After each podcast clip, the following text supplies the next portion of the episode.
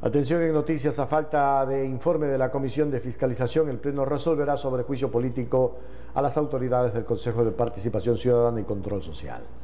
El presidente de la Asamblea Nacional, Virgilio Saquicela Espinosa, en rueda de prensa indicó que debido a la falta del informe de la Comisión de Fiscalización en torno a la sustantación del juicio político a los miembros del Consejo de Participación Ciudadana y Control Social, en aplicación a lo previsto en el último inciso del artículo 142 de la Ley Orgánica de la Función Legislativa, será el Pleno quien adopte la resolución de dar paso al juicio político o archivar el expediente de acuerdo a la información.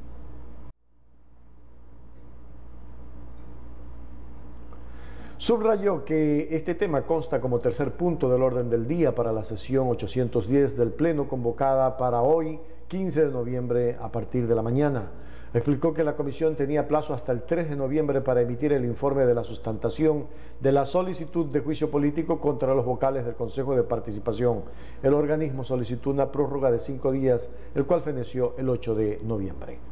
A esta fecha, la mesa no alcanzó los votos para recomendar el juicio político y el archivo. Entonces correspondía al presidente de la comisión remitir en el plazo de dos días al presidente de la Asamblea Nacional las actas de votación y un informe que detalle las posiciones eh, de los asambleístas para que sea el Pleno el que resuelva, ya sea el archivo o el juicio político, en virtud de lo dispuesto en el artículo 82, inciso tercero de la Ley Orgánica de la Función Legislativa. Luego, el 9 de noviembre, la comisión reconsideró la votación de la sesión y envió el informe que recomienda el juicio político cuando feneció el plazo adicional de cinco días para dicho efecto. Por tanto, no existe informe legalmente aprobado y opera lo determinado en el artículo 142 de la Ley Orgánica de la Función Legislativa, reiteró. En torno a los avances de la Mesa Técnico-Jurídica de Seguridad, el presidente de la legislatura, Virgilio Saquicela, indicó que esta instancia está trabajando con la participación del legislativo, del ejecutivo, de la función judicial y de la fiscalía, entre otras entidades.